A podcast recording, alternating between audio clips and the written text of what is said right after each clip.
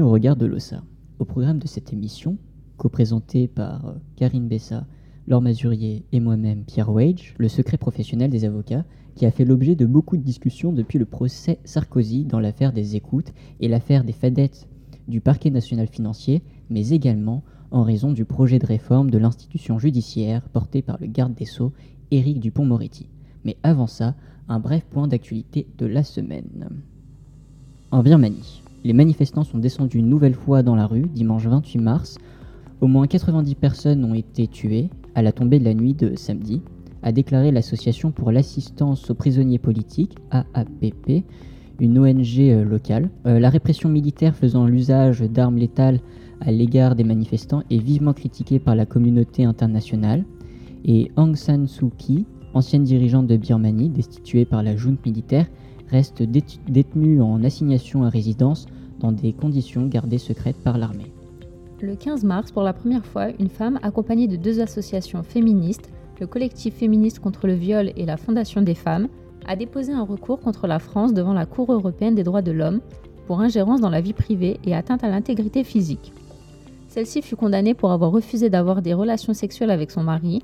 En effet, la Cour d'appel de Versailles a mis à la charge de cette femme une obligation d'avoir des relations sexuelles avec son mari et l'a condamnée en prononçant un divorce à cet heure exclusif, en retenant pour seule faute son refus d'avoir des relations intimes avec celui-ci.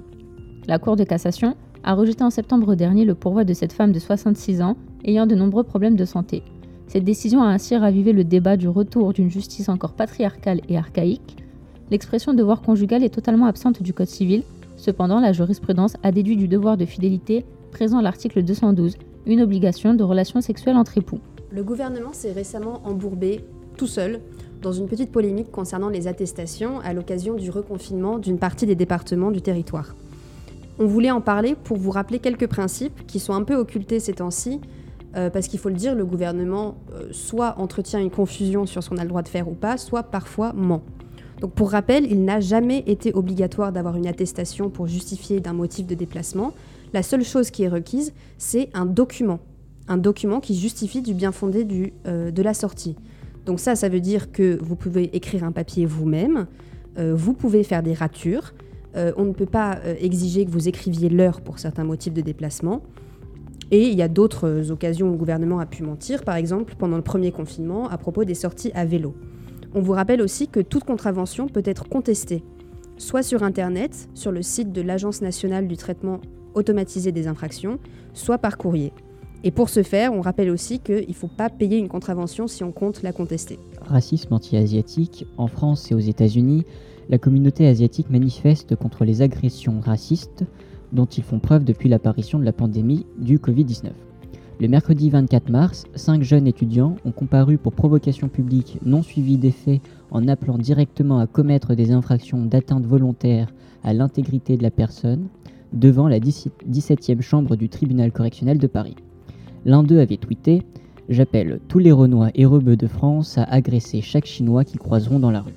Ces, messages avaient été signalés sur la plateforme Pharos, et pendant l'audience, la procureure de la République a dit euh, dans son réquisitoire Au Covid-19, qui est un ennemi invisible, va se substituer un ennemi incarné, qui est la communauté asiatique.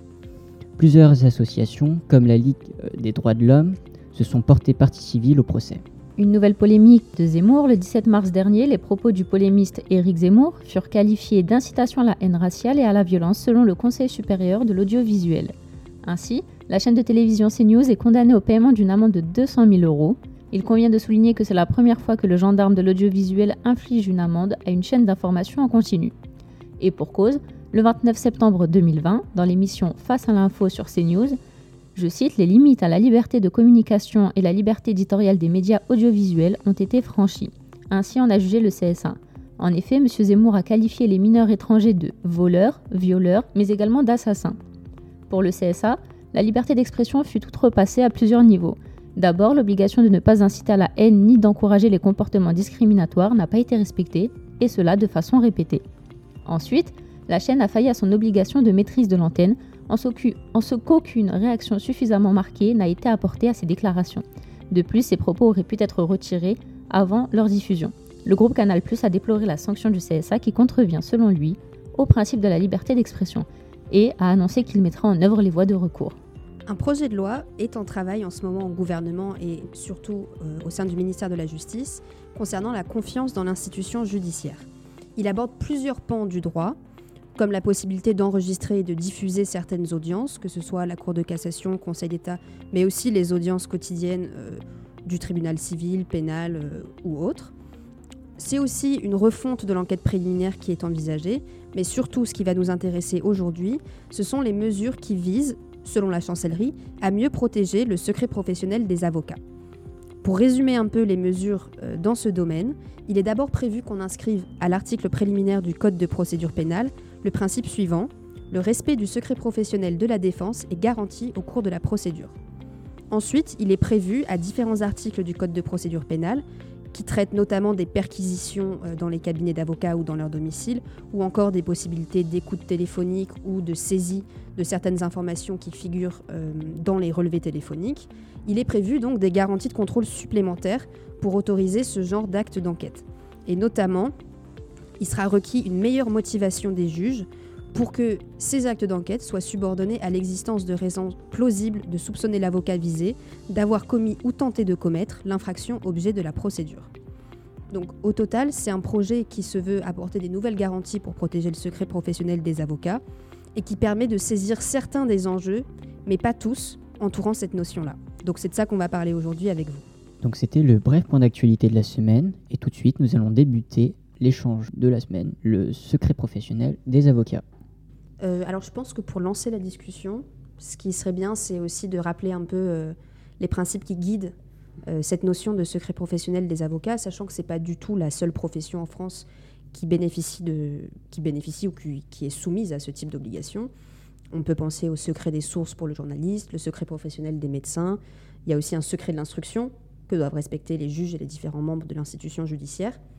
Donc là, pour le secret professionnel des avocats, il est notamment défini euh, dans une loi de 1971 qui porte sur cette profession judiciaire et qui prévoit, euh, disons que ça encadre à la fois l'activité de conseil et de défense d'un avocat, parce qu'évidemment, les avocats n'interviennent pas que euh, pour défendre des clients au cours d'audience ou de procédures judiciaires, mais aussi pour du conseil fiscal, du conseil pour des entreprises en droit du travail, etc. Donc ça, c'est quelque chose qui est assez central et notamment, euh, quand on regarde dans la, dans la nouvelle réforme qui est prévue, on voit quand même que euh, c'est une vision assez restrictive du secret professionnel qui est retenue, parce qu'il est question uniquement du respect du secret professionnel de la défense, et pas du conseil. Et donc ça, c'est peut-être une première interrogation qu'on peut se poser, de savoir si cette réforme va vraiment euh, assez loin, ou en tout cas englobe correctement les différents enjeux qui se présentent ce secret Moi, personnellement, ce que j'aimerais, c'est qu'aujourd'hui, on puisse réellement, en, droit interne, donc en droit français, pouvoir donner une certaine valeur plus forte à ce secret professionnel, car euh, aujourd'hui, le Conseil constitutionnel n'a toujours pas donné de valeur constitutionnelle depuis sa décision de 2015 euh, French Data Network, tandis que le secret professionnel, notamment au niveau européen, est protégé, soit par les articles 6 paragraphe 1 euh, donc euh, des droits à la défense, ou encore l'article 8 de la Convention sur euh, le droit au respect de la vie privée. Donc personnellement, moi, c'est ça qui me marque, sachant qu'on ne cesse de répéter que un que le, secret professionnel est d'ordre public, absolu, général et illimité dans le temps. On le retrouve dans ses caractéristiques, mais au niveau légal, en droit interne, on ne le retrouve pas réellement. Donc il n'a pas réellement une protection supérieure. Oui, c'est ça, c'est qu'il n'est pas forcément consacré euh, de manière très, euh, très précise et comme un principe euh, important. Et ça, d'ailleurs, le, syndicat des avocats de France donc, a réagi à la nouvelle, au, projet de réforme qui a été présenté par le garde des Sceaux, en déplorant justement que l'article de la loi que j'ai cité au tout début, là, donc qui organise la profession d'avocat, ne soit pas repris tel quel dans le code de procédure pénale et qu'on en reprenne encore une autre définition. Alors que c'est vrai que c'est dommage parce que ça ampute toute une partie de l'activité des avocats et potentiellement, ça veut dire qu'on pourra très bien porter atteinte au secret professionnel dans le cadre d'enquête pénale, si c'est pas dans le cadre d'une activité de défense. Et ça, euh, en fait, c'est là que c'est intéressant et ça va nous permettre d'aborder aussi euh, l'affaire Bismuth. C'est que ce projet de loi est un peu présenté comme étant justement une réponse à ce qui s'est passé avec l'affaire Bismuth. Euh, donc, quand Nicolas Sarkozy avait vu une de ses lignes téléphoniques écoutées qu'il utilisait pour avoir des conversations avec son avocat, pour l'affaire des fadettes aussi du Mhm. PNF. Donc, euh, c'est le PNF qui avait pris l'initiative pendant six ans euh, d'éplucher les relevés téléphoniques de plusieurs avocats parisiens et d'une journaliste du Canard enchaîné, Dominique Simoneau. Et ce qu'on voit, c'est que finalement, je pense que pas grand-chose ne va changer. Euh, parce que si on, on reprend la manière dont la Cour de cassation avait validé les écoutes dans le cas de Nicolas Sarkozy pour l'affaire Bismuth, ils avaient justement estimé que euh, l'avocat Thierry Herzog n'était pas en train d'exercer des activités de défense, mais bien de conseil, et que du coup, ça ne posait pas problème d'écouter ces conversations-là. Et ce qu'on retrouve là dans le Code de procédure pénale avec ce projet de réforme, c'est à nouveau une insistance uniquement sur l'aspect de la défense. Mais pour un peu vulgariser euh, le débat, parce qu'il n'y a pas que des juristes qui nous écoutent, est-ce que euh, quand tu dis que le, secret professionnel dépend simplement, euh, affecte simplement une activité de défense, est-ce que, c'est- est-ce que cela implique que lorsqu'on va consulter un avocat simplement pour euh, nous conseiller dans une procédure, euh, l'institution judiciaire pourra demander des informations à l'avocat sur notre activité de, de conseil? Alors, je pense que non, parce que le secret professionnel, en fait, c'est vrai qu'il y a deux pans. Il y a l'aspect ce que ça autorise ou pas les institutions euh, euh, judiciaires à, à saisir comme information, mais c'est aussi toutes les obligations euh, auxquelles sont soumises l'avocat pour respecter justement ce Mm. secret dans l'intérêt du client. Donc il y a des cas où les avocats sont tenus de délivrer certaines informations, notamment euh, fiscalité, je pense, pour Oui. la lutte contre le blanchiment, c'est ça? En- C'est en matière administrative. L'avocat est assujetti à la lutte contre le blanchiment de capitaux, mais également le financement de terrorisme. En ce sens, il lui appartient de veiller aux opérations fiscales de son client. Et en cas de doute sur leur nature, il peut se permettre, en gros, on va dire, une entorse à ce secret euh, professionnel. Et euh, il peut déclarer ses soupçons via son bâtonnier au service de renseignement. Et donc, à l'évidence, euh, c'est une sorte d'obligation de vigilance et de déclaration qui peuvent paraître en totale opposition avec le caractère général et absolu, mais également avec cette, cette notion, on va dire, de, de confiance et de confidence qu'a l'avocat envers son client. Et euh, bah, pour le critère absolu, je pense qu'on va en rediscuter parce que il faut pas le comprendre de manière littérale parce Oui. qu'il il y a tellement d'exceptions. Et après, en matière fiscale, euh, comme tu le dis, il faut le rappeler que ça, ça rejoint un peu comme le conseiller bancaire. Exactement. Le conseiller bancaire, en matière fiscale, doit aussi euh, informer le procureur de la République en cas de- euh, d'activité suspicieuse. Mm. Tout à fait. En fait, on se retrouve un petit peu avec une, on va dire, euh, on va dire une double, une double face. En fait, on va dire où l'avocat doit être euh, fidèle, on va dire en quelque sorte, à son client, voilà. Mais il y a toujours cette obligation, cette prévention au regard des obligations étatiques, donc de déclarer et de prévenir de toute fraude ou de toute attention euh, malveillante, on va dire. Donc en fait, il y a toujours l'ordre public qui doit. C'est ça. Exactement. En fait, toutes ces questions, c'est ça, c'est un équilibre entre les droits de la défense et forcément la nécessité aussi pour l'institution de pouvoir euh, euh, opérer certains actes pour lutter contre la délinquance. Évidemment, il ne s'agit pas de donner un blanc-seing et il ne s'agit pas de transformer le secret professionnel des avocats en privilège euh, qui permettrait euh, de, de rendre occulte tout un type d'activité. Mais disons que, euh, en tout cas, il y avait quand même peut-être un peu des problèmes dans la législation française et c'est ce qu'on voit un peu avec euh, l'affaire des fadettes. Parce que donc ça, c'était ce qu'on appelle une enquête préliminaire. Donc une enquête préliminaire, c'est une enquête qui est diligentée par le parquet. C'est des magistrats qui ne sont pas les magistrats du siège euh, et qui sont soumis à une hiérarchie euh, qui est critiquée assez fréquemment. Et la spécificité des enquêtes préliminaires, entre autres, c'est que les avocats n'ont pas accès au dossier. Et ce qui s'est passé, c'est que pendant six années, ils ont regardé les relevés téléphoniques d'avocats, euh, de journalistes. Et alors, les informations qui sont importantes et qui peuvent relever du secret professionnel sur des fadettes, c'est notamment le nom du client. Rien que ça, déjà, c'est protégé par le secret professionnel. Et euh, ce qui a été euh, un peu révélé à la lumière du jour, c'est que les procureurs se sont permis comme ça pendant six ans, sans avoir tellement à le justifier, de pouvoir euh, violer le secret professionnel de plusieurs avocats et aussi de journalistes, mais, mais sans, sans vraiment avoir de, de motivation euh, précise.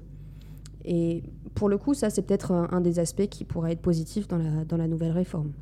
C'est qu'il y aura un, un contrôle du juge des libertés et que le juge des libertés devra motiver sa décision d'autoriser le parquet à forcer les opérateurs de télécom à donner ces documents-là. Donc il y aura peut-être un peu plus de, de contrôle, en tout cas, euh, et, et ça permettra peut-être d'annuler certains actes de procédure qui ne seront pas assez motivés. C'est c'est ce genre d'excès aussi, je pense, qui peut... Enfin, qu'il faut peut-être pointer du doigt. Euh, je euh. pense que c'est un petit peu l'intérêt du, du projet, de, de- enfin de la réforme.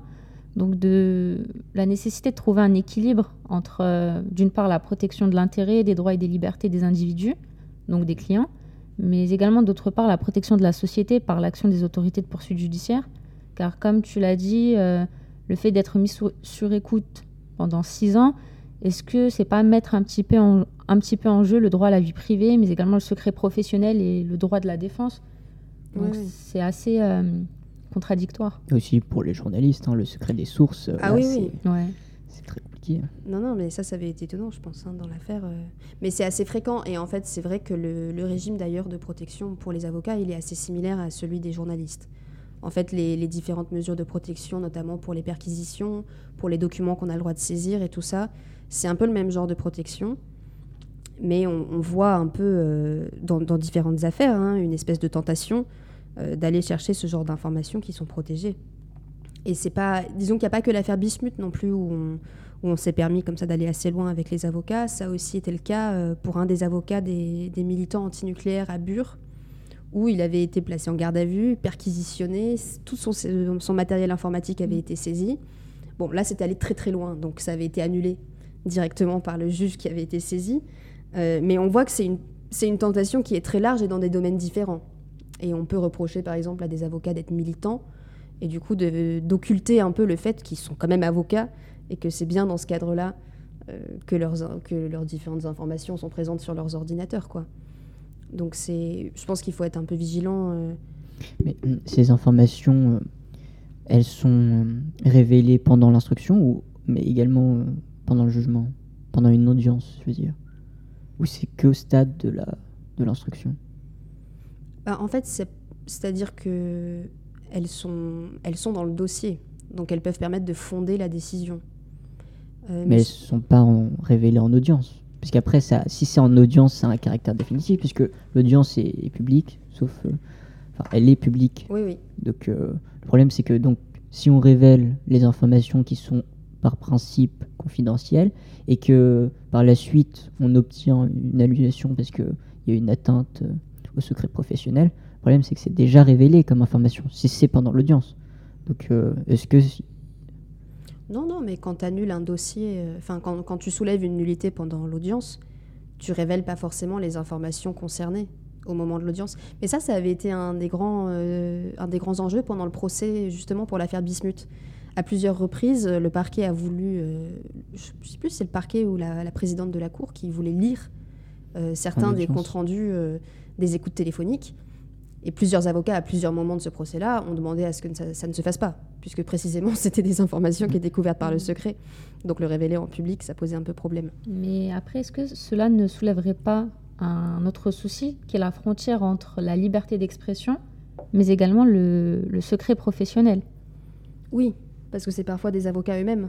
C'est ça Donc euh, là, je pense que ce serait intéressant d'avoir une réelle frontière, une réelle euh, définition qui puisse délimiter la, la frontière entre cette liberté d'expression et ce secret professionnel. Pour éviter de, de mettre en cause certains avocats ou d'être poursuivis pour cette violation. Et du coup, c'était ça, c'était dans l'affaire euh, Randall Schwerdorfer hein, Oui, qu'il y avait eu euh, cette question-là qui avait été soulevée.